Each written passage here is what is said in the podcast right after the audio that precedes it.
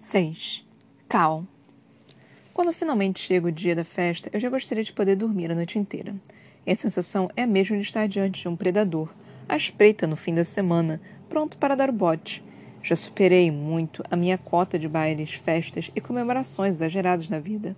Sei como é, e sei como a noite pode ser chata, exaustiva e, no geral, nauseante. Depois de dias cheios de reuniões e debates, o papo furado com os delegados será como sal sobre uma ferida aberta que ainda sangra. Pelo menos não estou sozinho nisso. Mer odeia a ideia tanto quanto eu, mas quando sugeri que nós dois ficássemos convenientemente doentes, ela não quis. Passamos bastante tempo juntos. As pessoas iam acreditar. Mas ela tem razão. Pela aliança, por nossas delegações e por nós mesmos, precisamos transformar isso num espetáculo no fim das contas, é só uma festa e talvez possamos divertir um pouco em meio a tudo. Isso para não mencionar Carmadon, que tem feito a cozinha trabalhar a semana inteira. Pelo menos vou encerrar a noite bem alimentado. Além disso, não quero me expor à ira de minha avó nem à doce frustração de Julian. Ambos trabalharam duro demais nessa semana, principalmente ela. Minha avó se acalmou depois da primeira reunião e começou a dar o seu melhor para diminuir a distância entre os prateados de Norta e o resto da aliança. Sem o trabalho dela e o de Raiders, poderíamos ser outra rebelião nas mãos, com mais nobres dispostos a se juntar à secessão. Em vez disso, temos aliados. Hoje, minha avó pretende desfrutar de suas pequenas vitórias e se enfeitar com as velhas joias que usava nos tempos de rainha. Enquanto esperamos Julian e Sarah, ela se olha nos espelhos da nossa sala, virando-se e revirando para fazer suas joias cor de fogo cilintarem à luz. Seu vestido longo e laranja parece dançar conforme ela gira. Minha avó não é tola e teve cuidado de não usar coroa, ainda que continue a se vestir como rainha. Julian me disse que você ainda vai ficar uns dias aqui depois do casamento dele. Ela diz para seu reflexo, embora as palavras sejam destinadas a mim. Faz uma hora e meia que estou pronto. Já estou quase dormindo no sofá quando ela fala. Sua voz me puxa de volta e me endireito no assento, elegante como sempre no meu terno preto básico. No broche, preso ao colarinho, os círculos unidos em vermelho, branco e prata. Vou. Respondo depois de me recompor. Os olhos dela me seguem pelo espelho. Umas semanas, acho.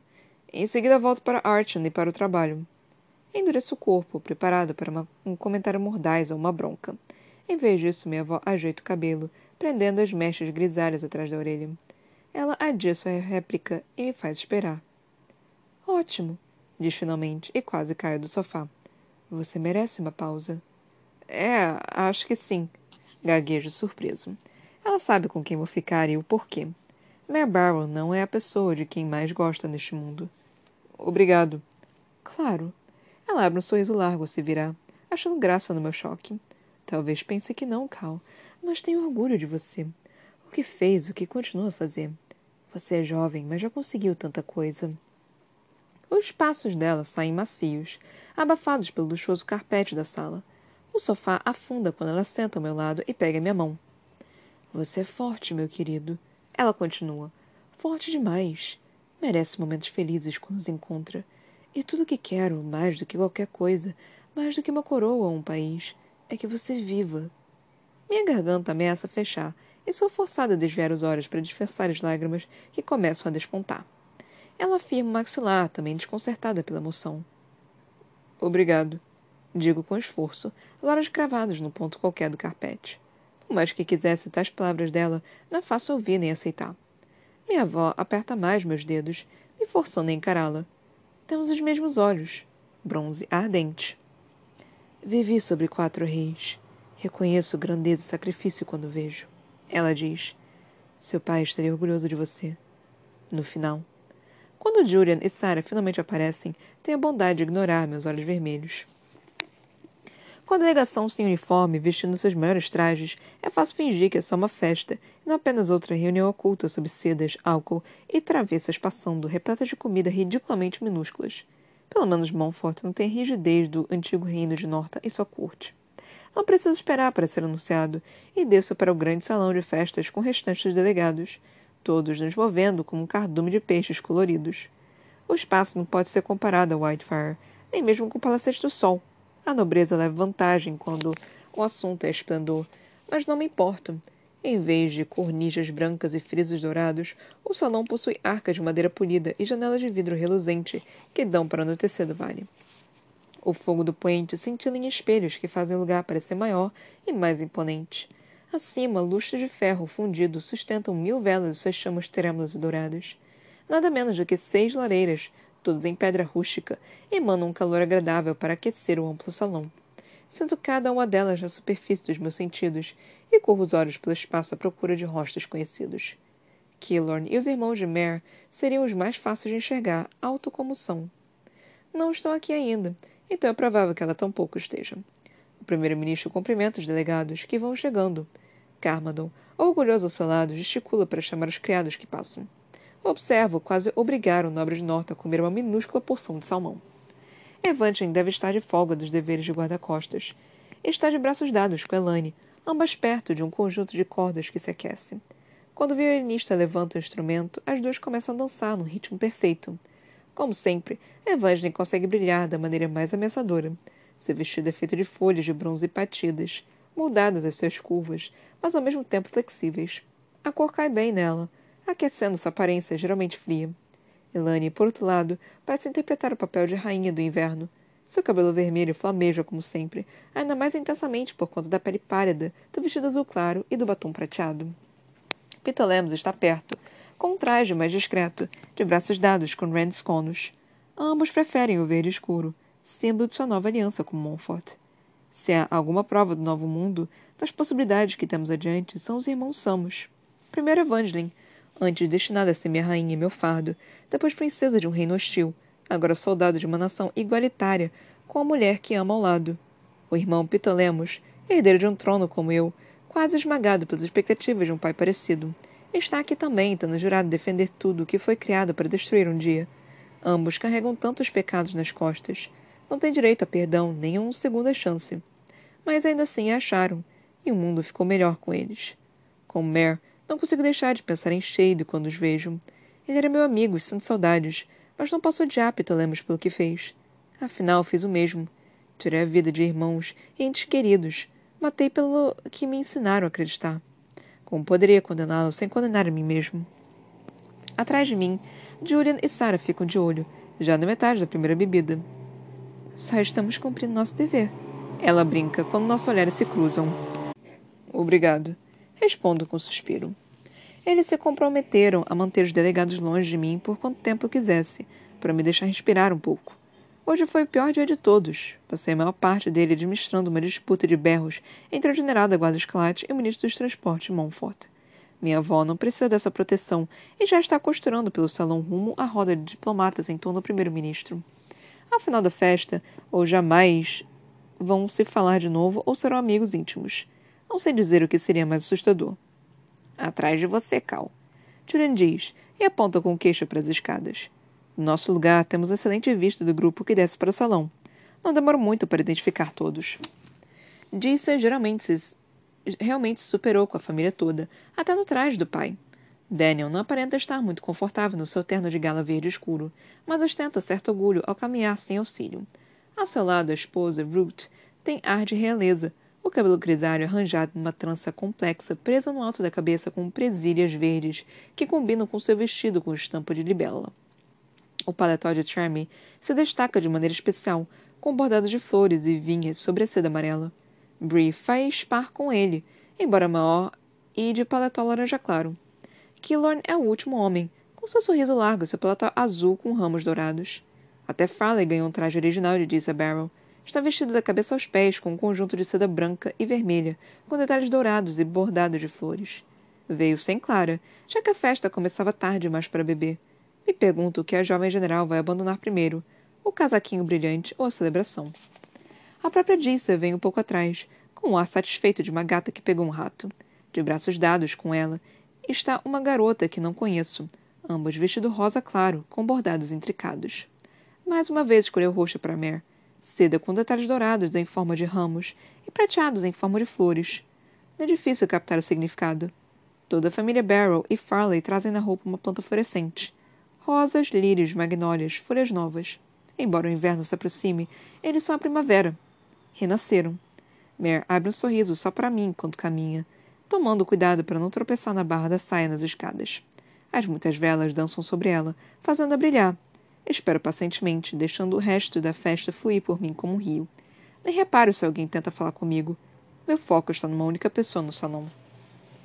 Suas bochechas coradas são um complemento perfeito ao tom avermelhado de seus lábios, e as ondas de seu cabelo recém-tingido roxo nas pontas. Não consigo deixar de sorrir, feito idiota, especialmente quando ela põe uma mecha atrás da orelha. As pedrinhas que brilham ali. Para seus irmãos. Para Killorn para mim. A joia vermelha que cintila do outro lado do salão é uma estrela que eu seguiria para qualquer lugar. Nem me mexo quando ela pisa no salão. Me deixa desviar cuidadosamente da muralha de irmãos. Eles me veem e me cumprimentam com breves acenos de cabeça, o que é bem mais do que mereço. A mãe de Mare é mais educada, me oferecendo um sorriso enquanto o pai crava os olhos no teto. Não me importo. Tenho tempo com eles. Tenho tempo com ela. Preciso dizer que esperava mais de você. Mary diz ao se aproximar de mim. Ela corre a mão pela lapela do meu paletó, contornando os botões com o dedo antes de pousá-los na insígnia do colarinho. O toque dela, mesmo através das roupas, me deixa arrepiado. Parece que está vestido para uma noite tranquila em casa. Bem que eu gostaria. Sussurro enquanto fecho as mãos dela na minha. Mare aperta meus dedos. Aposto que aguentamos mais ou menos meia hora. Por mais que me agrade a ideia de escapar com ela, meu estômago ronca em desacordo. Poderíamos pedir para servirem comida no meu quarto, mas seria uma grosseria, e com certeza Carmo não cuidaria para que recebêssemos as piores sobras da cozinha. E perder o jantar? Reclamo. Não, obrigado. Se é para sofrer, pelo menos vamos tirar algum proveito. Ela fecha a cara, mas concorda com a cabeça. É verdade. Mas se ficarem de novo sem bife, vou embora. Rio baixo, querendo puxá-la para mais perto, independentemente de ser ou não apropriado. Mas já há línguas se agitando a nosso respeito, e a última coisa de que precisamos são fofocas sobre a nossa situação. Não que a gente saiba qual é. Nada de promessas, Mary disse. Só aceitamos as coisas conforme elas vêm, com nossas prioridades e limites bem definidos. Está pronto para a semana que vem? Annabel vai se importar? Mary olha para mim com os dentes cerrados, à espera do pior. Fica atenta a qualquer hesitação na minha resposta. Já conhece todos os meus trejeitos. Alargo o sorriso. Por incrível que pareça, ela me deu sua bênção. Para ir até a cabana norte quando o clima melhorar? Meu pergunta, pálida, vasculhando o salão com um olhar à procura da minha avó. Estou impressionada. Não falei do paraíso para ela, mas duvido que vá se importar. Não sou do tipo que sofre muito com frio. A não ser que me irrite demais e acabe trancado lá de fora. Antes que eu ria, Bree e Tremmy surgem, cada um de um lado. Não pense que ela não é capaz disso, Bree avisa com a testa franzida. Tremmy concorda com a cabeça. Quase perdi um dedo do pé. E seria merecido. Mer dispara para em seguida fazer os dois se calarem com um sorriso impaciente. Então, vamos fazer dançar? Em outro canto do salão, o conjunto de cordas está a todo vapor, embalando a dança de casais com diferentes níveis de destreza. Ouço olhar para eles e me lembro da última vez que fiz isso. Mer estava lá, nos braços de Maven, fazendo os passos que eu havia ensinado. Mer também se lembra, e ambos nos perdemos observando a pista de dança. O sorriso dela se desfaz, como o meu, enquanto enfrentamos junto a tempestade de perdas e arrependimentos. É a única maneira de atravessá-la. Não, dizemos em unissono e damos meia volta. Não ficamos grudados. Não é o jeito dela, nem o meu. Mare vai onde quer durante a festa, assim como eu. Por mais que deteste, faço meu dever e vou agradecer aos membros da delegação o tempo e a contribuição. Pelo menos Julian vai comigo com seu sorriso incansável. Uma ou duas vezes penso que poderíamos usar seu poder de cantor para nos desvencilhar de um delegado especialmente odioso ou falador. Mas ele sempre consegue conduzir a conversa sem recorrer a isso. Apesar de tanto treinamento para a batalha, das corridas com Mer todas as manhãs e dos rigorosos exercícios, peço arrego bem antes dela. A não ser que você tenha um interesse especial pela sobremesa, acho que pode encerrar a noite. Meu tio cochicha, com a mão de leve no meu ombro. Parece prestes a desabar. É assim que me sinto. Cochiche de volta. Como nos treinamos, a dor, a exaustão é do tipo bom. É a dor depois de uma conquista. Onde está Mer? Acho que dando uma bronca no irmão por ter rasgado o paletó. Ao contrário de você, ela ainda tem um pouco de gás. Sempre tem. Quer que eu a chame para você? Ele acrescenta, me olhando de alto a baixo com preocupação. Posso avisar que você subiu mais cedo para o quarto. Dispenso a ajuda com um gesto. Não, está tudo bem. Posso esperar Mer terminar. Brie merece depois de todo o duro que Jace deu. Julian e eu temos o mesmo sorriso. Um risco torto de uma ponta à outra do rosto. Ele me encara, seus olhos buscando os meus. Agora me dou conta de como se parece com minha mãe, e por um instante meu coração dói com a vontade de conhecê-la. É bom ver você assim. Julian diz, botando as duas mãos nos meus ombros, me forçando a ficar de frente para ele. Sabia que você ia conseguir se acertar com Mer, mas tive minhas dúvidas por um tempo. Olhe para os pés, suspirando. Eu também, digo, mordendo o lábio. E você? Por que esperou tanto tempo com Sarah? Johnny pisca. É raro pegá-lo com a guarda baixa ou surpreendê-lo com uma pergunta. Planejávamos nos casar, ele diz, à procura de uma resposta. Antes de meu pai. Sei disso, estava no diário. Quero dizer depois. Minha voz vacila e Julie empalidece. Depois do que a Lara fez. Os lábios dele se reduzem em uma linha triste. Quando começa a falar, seus olhos perdem o foco e ele mergulha em suas lembranças. Eu queria. Teria casado. Mas Sarah não queria que eu me eu unisse meu destino ao dela de maneira tão definitiva. Não sabia o que a Lara faria, se terminaria o serviço, se executaria. Sarah não conseguia suportar a ideia de que eu morreria com ela. Os olhos dele marejam e desvio os meus para lhe dar um tempo para se compor. Quando encaro de novo, Julian força um sorriso vazio. E depois, bem, estávamos no meio de uma guerra, não é? Tento abrir um sorriso para ele, mas sem sucesso. Há um tempo para tudo, não é? É, mas sempre temos a escolha. Deixar as coisas atrapalharem ou buscar o que realmente queremos. Ele diz com fervor. Estou feliz por você ter lido o diário. Sei que não deve ter sido fácil. Não consigo dizer nada a respeito. Minha sensação ao ler o diário da minha mãe era de ter minha carne rasgada e depois costurada. Quase não consegui terminar, mas vislumbrá-la ao menos um pouco, não importava quão dolorido fosse. Eu devia isso a ela. As mãos de Julian ficam mais leves sobre meus ombros. Ele recua, voltando a ser o tio doce que conheço, e não o homem atormentado que é. Tenho mais coisas para passar para você, claro. Não da sua mãe, mas outros escritos, documentos, coisas que consegui juntar nos arquivos reais. Vão te ajudar a compreender de onde veio, tanto para o bem como para o mal. Parte de mim estremece ao pensar na pilha de papéis que Julian pode jogar em cima de mim, mas não deixe transparecer. Obrigado. Vou gostar. Cal. É raro um homem que queira olhar para si e ver o que é verdadeiro. Raro mesmo. Tenta em vão não corar, e o calor faz meus bochechas arderem. Julia não repara do meu constrangimento, ou simplesmente não liga, e continua. Você seria um bom rei, mas sem grandeza. Não com como aqui tem agora. É um grande homem que não precisa de coroa. Sinto um nó no estômago. Como ele pode saber quem sou? O que posso ser no futuro? Do que poderia me tornar? É uma preocupação que imagino todos carregamos. Eu, Mer, até meu tio. Somos escolhidos por algum tipo de grandeza, que é também nossa maldição. Obrigado, Julian. Digo com dificuldade, mais uma vez emocionado. Ele me dá um tapinha no ombro e baixa a voz. Ainda não acabou, você sabe, não é? Vai levar anos para acabar. Décadas, talvez. Sei. Respondo, sentindo essa verdade nas entranhas. Lakeland, a secessão prateada, não importa a força desta aliança, sempre haverá alguém para desafiá-la, ou para desafiar o mundo que estamos lutando para construir. A história vai se lembrar de você. Grave minhas palavras. Julian diz. Agora me conduziu na direção da varanda. Lá fora, Mare agarra Brie pelo colarinho, puxando-o para baixo para poder gritar com ele. Cuide para que seja uma boa lembrança.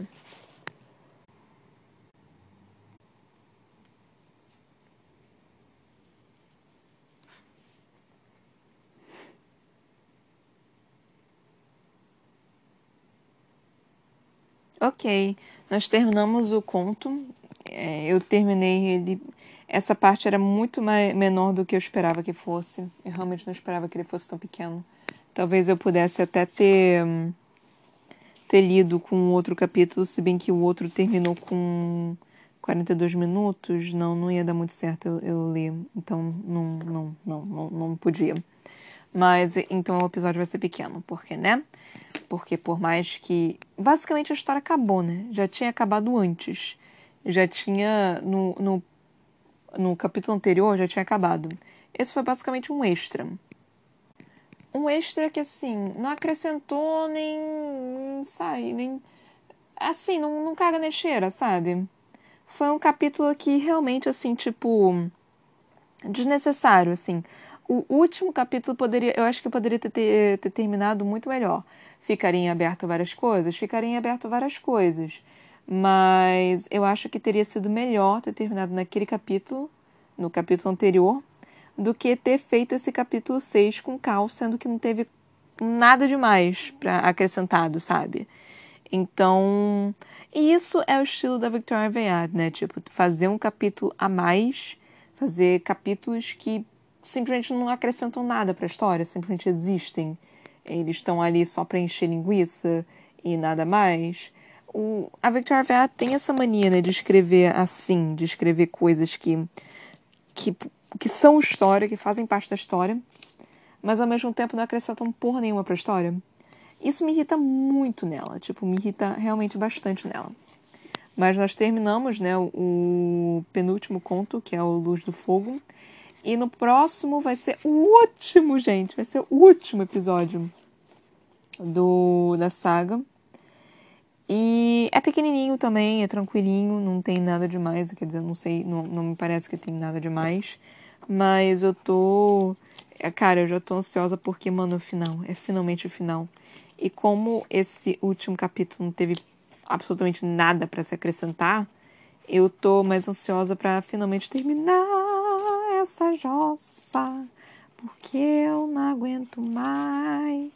Eu só quero o fim desta jossa. Porque não tem mais o que falar. Sério, gente. A gente terminou essa, é, é, de, fazer essa leitura em 19 minutos, mais ou menos. 18 é, minutos e pouquinho, 18 minutos e 50 e alguma coisa. E aí, com 19 minutos, eu comecei a falar. E eu basicamente já terminei o que era para falar sobre esse capítulo, porque não teve nada. A única coisa interessante foi a, a avó do, do Cal, tipo, chega lá e fala: Não, você merece um descanso realmente. E eu estou aqui.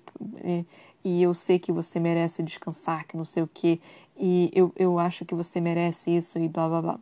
Foi a única parte assim que eu achei, ah, bacana, interessante, foi realmente interessante isso. Única, única, única, única, única. De resto, desnecessário, assim. Se não fosse pra. Não, não teve, assim, nada de que realmente eu olhasse e ficasse tipo, porra, esse daqui realmente acrescentou mais pra história, deixou mais interessante. Não, não teve, simplesmente não teve. Como basicamente todos os livros da Cara, eu tô caindo dentro da Victoria Aveyard porque ela me magoou tanto. Eu defendi ela durante todos os livros. Mas aí o quarto livro chegou e foi uma grande decepção. E agora eu tô, tô tipo, dando um belo de um pau na Victoria Aveyard por causa disso. Porque eu simplesmente não, não dá, assim, tipo, eu, eu tô extremamente magoada com o que ela fez comigo, com o que ela fez com, conosco com o que ela fez. Eu ainda tô magoada com ela ter escrito, tipo, basicamente de forma preguiçosa o último livro, enrolada pra cacete com coisa que não era necessária. Tanto no livro 4 quanto no livro 2. Puta que me pariu, o livro 2 foi insuportável. Eu vou continuar falando isso pra sempre. Hum, tem enrolado pra cacete com coisa desnecessária. E não ter colocado um, um final decente nem mesmo no nesse último conto foi um final decente. Ajudou um pouco? Ajudou um pouco. Mas foi muito pouco. Não foi o suficiente para me deixar tipo, porra, finalmente ela conseguiu consertar essa jossa. Ainda mais porque todos os outros contos que ela escreveu foram muito ruins. Tipo, mano, não, o único que foi bom foi o mundo que ficou para trás. Isso não tinha absolutamente nada a ver com a história principal. Esse foi o, o melhor conto foi o que não tinha absolutamente nada a ver com a história principal. Vocês têm noção disso? Vocês têm noção de que um, um spin-off é mais interessante do que a série principal? Vocês conseguem ter a, a noção do quão pesado isso quer dizer que o, o quão fraco é a história principal só por só com o spin-off? Mano, é absurdo isso, tipo. E o que me deixa com mais raiva é que isso prova que a Victoria Aveyard sabe escrever bem, sabe escrever direito, sabe fazer personagens interessantes e cativantes e apaixonantes e que faz você querer saber sobre eles. Mas ela só resolveu criar, tipo, um personagem interessante para um diabo de um conto de cinco páginas, de, de cinco capítulos. Então eu tô puta com ela, tô realmente puta com ela. Porque, mano, ela é competente. Eu sei que ela é competente. Ela, escre... ela teve uma boa ideia. Ela teve boas ideias. Ela teve. Só que, cara, ficou grandioso demais. O problema de você escrever livros que são em universos diferentes, que não são, tipo, na, no, nossa, no nosso mundo, mesmo que você tenha magia, tipo Harry Potter, por exemplo. Harry Potter é magia, sim, mas é meio que escondido dentro do nosso mundo. O nosso mundo existe. O problema de você escrever mundos paralelos, mundos diferentes, é que fica muito complexo. Porque você está literalmente criando um universo completamente novo. E isso é extremamente difícil. Isso não é algo simples de se fazer. Não é algo que as pessoas conseguem fazer com bem, sabe? Tipo, não é algo simples assim de se fazer. Então, é, a Victoria Aveyard fez uma aposta ela deu, se deu bem, né? Porque o livro, muitas pessoas gostam do livro, é um livro relativamente famoso, chegou ao Brasil, então isso já mostra que é, que é relativamente famoso. É, ganhou, é, foi um dos mais vendidos do New York Times e tudo mais. Mas ele não foi bem elaborado. Ele tem mil defeitos, tipo, muito defeito mesmo. Tipo, ele foi. Ele, ele, ele teve boas ideias. Ele teve, tipo, o primeiro livro, por mais que ele fosse corrido, por mais que ele fosse pá, evento, pá, evento, pá, evento, pá, evento, não teve tipo descanso no primeiro livro. Isso me deixou um pouquinho desesperada. É, mas isso ao mesmo tempo era bom. Então, ao mesmo tempo que tinha isso o tempo todo no primeiro livro, você tinha também o. Qual o nome? O universo sendo criado, o universo tipo sendo desenvolvido. E isso estava sendo bem interessante, mas depois do primeiro livro foi só ladeira abaixo, exceto pelo livro 3, porque esse foi meu o melhor livro, porque eu tenho fetiche com o vilão e mocinha. O, o vilão estar apaixonado pela mocinha. Eu, é, um, é, uma, é um fetiche meu, não sei nem dizer se é, se é fetiche exatamente, mas é, é quase um fetiche, basicamente. Então, para mim, foi o melhor. Assim. Quer dizer, acho que o primeiro foi o melhor, depois foi o 3, e depois foi o. Porra não sei nem dizer, porque eu acho que o 4 e o 2 foram tão ruins que ambos estão no pior. E, e esse livro aqui também tá, tipo, junto com o pior. Eu, eu realmente não consigo falar que o, o 2 e o 4 foram. Um pudesse ser melhor do que o outro. Porque, cara, talvez o 4 tenha sido um pouquinho melhor. Porque. Hum, a história foi interessante, teve é, só que o fim foi muito ruim. Tipo, o fim acabou com o, o livro. Tipo, ele estava interessante, ele estava indo é, de uma forma interessante. Os capítulos da Iris estavam insuportáveis. Eu não estava mais aguentando os capítulos da Iris. Toda vez que apareciam capítulos da Iris, eu ficava. Ah, eu quero morrer. Mas, tirando isso, tava ok. Não tava ruim, não. Tava. Tava ok, tipo pra nível de Rainha Vermelha tava ok. Mas o final, mano, o final acabou transformando o livro numa coisa muito ruim. Mas eu acho que eu vou dar essa colher de chá e dizer que o 4 ainda é melhor. E eu, de novo, vou dar a colher de chá e dizer que Tron Destruído foi melhor do que o livro 2. Como vocês podem ver, eu odiei bastante o livro 2. Foi insuportável o livro 2. Eu li aquela jossa e ficava, hum, quando que alguma coisa vai acontecer? Hum, ok, alguma coisa está acontecendo, mas ao mesmo tempo nada está acontecendo. Hum, as coisas estão acontecendo, mas, tipo, nada está acontecendo. Foi basicamente isso. A única coisa do livro 2 que foi interessante foi o final, porque né, a Mare foi capturada e aí iniciou toda a questão de. da. É, qual o nome? do livro 3, né? Tipo, essa foi uma parte interessante dela ter sido capturada e ser arrastada por uma corrente parecendo um cachorro e tudo mais. E ela ter matado, é, a Victoria Verde, né, ter matado uma, um bebê.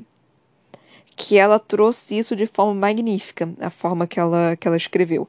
Não estou falando que matar um bebê é magnífico, gente, pelo amor de Deus. Eu estou falando que a forma que ela abordou, a forma que ela escreveu, a forma que ela trouxe isso foi assim, foi muito bem elaborado, porque morte de, de bebês, morte de mulheres grávidas, é, é, é, tem que ser tratado de uma forma muito delicada.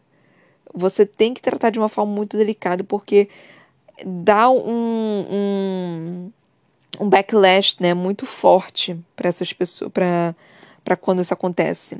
Não é algo para ser tratado com levianamente. Não é algo para ser tratado levianamente. E ela tratou aquilo de uma forma absurdamente bem. Eu realmente gostei muito da forma que ela tratou, porque é algo perigoso de se escrever, é algo assim que, que pode acabar completamente com a sua com a sua escrita, com a sua narrativa, com a sua reputação até né, na escrita. É, mas ela tratou isso de uma forma muito boa, muito competente. Eu estou realmente orgulhosa dela nisso. Mas o livro 2, sinto muito, é muito ruim. Tipo, é muito ruim mesmo. Desculpa. Me desculpa para vocês que gostaram do livro 2, mas eu achei insuportável. Mas enfim. É, então acho que é isso. é, nós não temos muito mais o que falar, né? Eu tô tratando sobre a saga em si como um todo, porque, de novo, não tenho que falar sobre esse último capítulo, nesse último conto, porque não aconteceu porra nenhuma. Mas, enfim, né? E isso me irrita, porque dá pra ver que ela sabe escrever bem. Que ela consegue escrever bem, mas eu não sei se ela tem tanta experiência assim na escrita. E, e eu não sei dizer. Parece que ela tem pouca experiência. Eu acho que isso é a melhor forma de descrever a escrita da Victoria Aveyard. Ela tem pouca experiência. Não é tão bem feito. Tipo, tinha tudo para dar certo. Era uma ideia fantástica. O mundo, ela conseguiu criar um mundo novo, e isso já por si só é tipo foda pra caralho. Mas sei lá, é eu não, como se diz, eu eu não gostei da saga assim. Ah, como um todo, eu dou um 3, sabe? Tudo bem que ainda falta um continho para terminar, mas eu duvido que esse conto vai me fazer, tipo, olhar para a saga e ficar, porra, é isso que aconteceu. Então essa saga foi a melhor saga que eu já li na minha vida. Não, eu dou uma a pontuação 3. 3,5. Eu dou 3,5 para essa saga, sério, porque não, não foi uma saga não foi das mais interessantes. Eu li, tipo, já desesperada para terminar. Já no, no, no, meio do segundo livro eu já tava então, né? Quando é que essa saga vai acabar? Tudo bem que o segundo livro foi uma, foi uma merda. Aí o terceiro livro deu uma animada. Mas enfim, gente. É isso que eu tenho para falar por agora. É, amanhã, espero eu, espero que eu consiga estar aqui, né? É, eu vou trazer o último episódio da saga. O último episódio dessa saga. E aí nós vamos começar um novo livrinho, yay, que eu tô super animada para ler, que é de uma autora que eu tô é, que eu ouço falar dela tipo o tempo todo, todo mundo fala dela, mas parece que é 8 ou 80 para ela, tipo é Colin Hoover, não sei se vocês conhecem. Mas todos os livros que eu li a sinopse, eu fiquei, porra, eu quero muito poder ler o livro dela mas parece que, tipo, é muito controverso a, a, a, literatura dela. Parece que é, tipo, é sempre 8 ou 80. Ou você ama ou você odeia. Eu acho que eu vou gostar. Eu tô com grandes expectativas, né? Talvez isso acabe fazendo com que eu não goste tanto. Mas eu tô muito ansiosa para poder ler a, o livro da, da Colin Hoover, porque, sei lá, eu, eu realmente tô com grandes expectativas desse livro e dessa autora. Então, é isso, gente. Espero que vocês tenham curtido o episódio, espero que vocês estejam curtindo o, a saga. Espero que vocês tenham curtido a, a saga, pelo menos mais do que eu, né? Porque eu claramente não curti tanto assim. Então é isso, gente. Até a próxima. Beijinhos e tchau, tchau.